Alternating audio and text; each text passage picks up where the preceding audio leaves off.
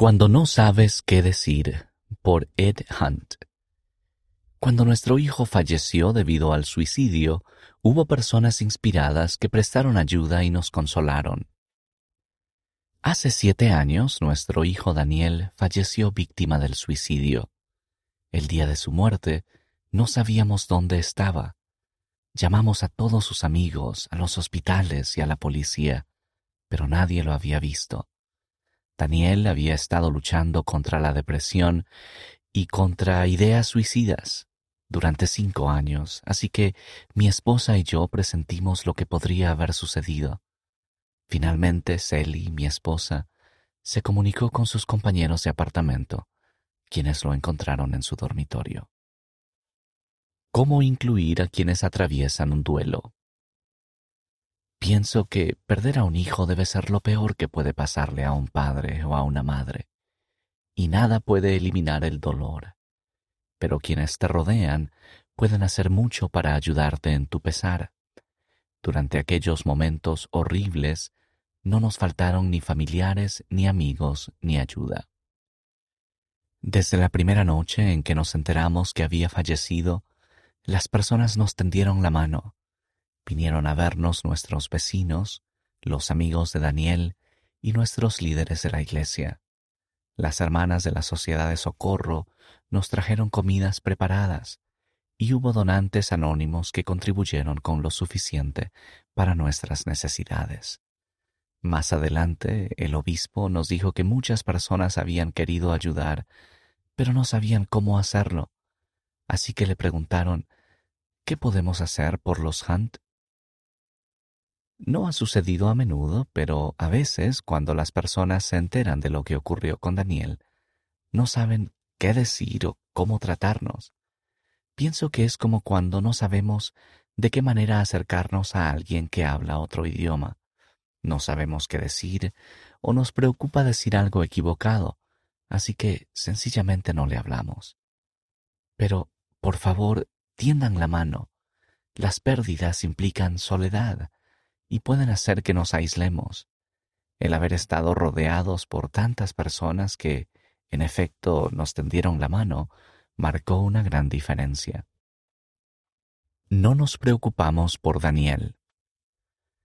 Una de las cosas que agradecimos fueron las muchas historias que escuchamos sobre nuestro hijo. No nos preocupamos por Daniel. Sabemos qué tipo de muchacho era. Sabemos que estaba enfermo y sabemos que Jehová mira el corazón. Y Daniel tenía un gran corazón, lo sabemos, pero el oír a las personas contar sus propias historias acerca de él fue maravilloso. Nate Olsen era uno de los amigos de Daniel. Habían sido amigos desde primer grado. Cuando Nate tuvo que regresar de la misión anticipadamente por razones de salud, Daniel lo invitó a almorzar de inmediato. Nate nos contó cómo Daniel había sido solícito en escucharlo, brindarle amor y animarlo en un momento en que él se sentía perdido y solo. Como Nate expresó, Dan era el tipo de persona a la que de verdad le importaban los demás. Podemos permitir que los demás nos ayuden.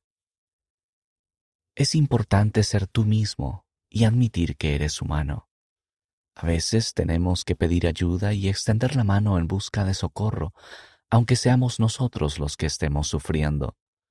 Podemos permitir que los demás se nos acerquen y dejarles ver quiénes somos. Incluso siete años después, sigue siendo difícil. En ocasiones, Sally comienza a llorar de manera repentina y dice, extraño a mi hijito, extraño a mi hijito. Sin embargo, ha expresado que ha recibido consuelo durante esos momentos, un consuelo espiritual. El consuelo espiritual implica una comunicación perfecta. El buscar consuelo espiritual es la mejor manera de sentirse incluido de manera perfecta. Y dicho consuelo espiritual incluye a los ángeles humanos que se sienten inspirados a acercarse y prestar ayuda. Sherry L. Dew, quien fuera segunda consejera de la Presidencia General de la Sociedad de Socorro, compartió cierta vez un relato sobre una autoridad general que preguntó cómo podemos saber si alguien es un verdadero discípulo de Jesucristo. La respuesta me confundió al principio, pero ahora estoy completamente de acuerdo. Podemos darnos cuenta si alguien está realmente convertido a Jesucristo por la manera en que esa persona trata a los demás. La forma cristiana de tratar a los demás es con respeto, amor y compasión, sin importar quiénes seamos ni por lo que estemos pasando. Para obtener más información sobre cómo ministrar a alguien afectado por el suicidio o para ayudar a alguien que sufra una crisis, visita suicide.churchofjesuschrist.org. Si conoces a alguien que esté sufriendo, no te refrenes de ayudar solo porque no sepas bien qué hacer. Tal vez no seas un amigo cercano de la persona, todavía, pero tu amor y consideración pueden ejercer una poderosa influencia. El preguntar al obispo o a la presidenta de la Sociedad de Socorro o a un hermano o hermana ministrante para saber qué puedes hacer es el primer paso perfecto.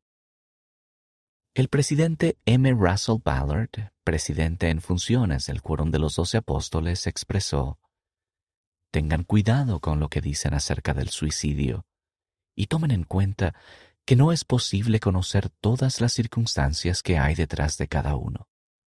Solo el Señor conoce todos los hechos, y solamente Él conoce la intención de nuestros corazones.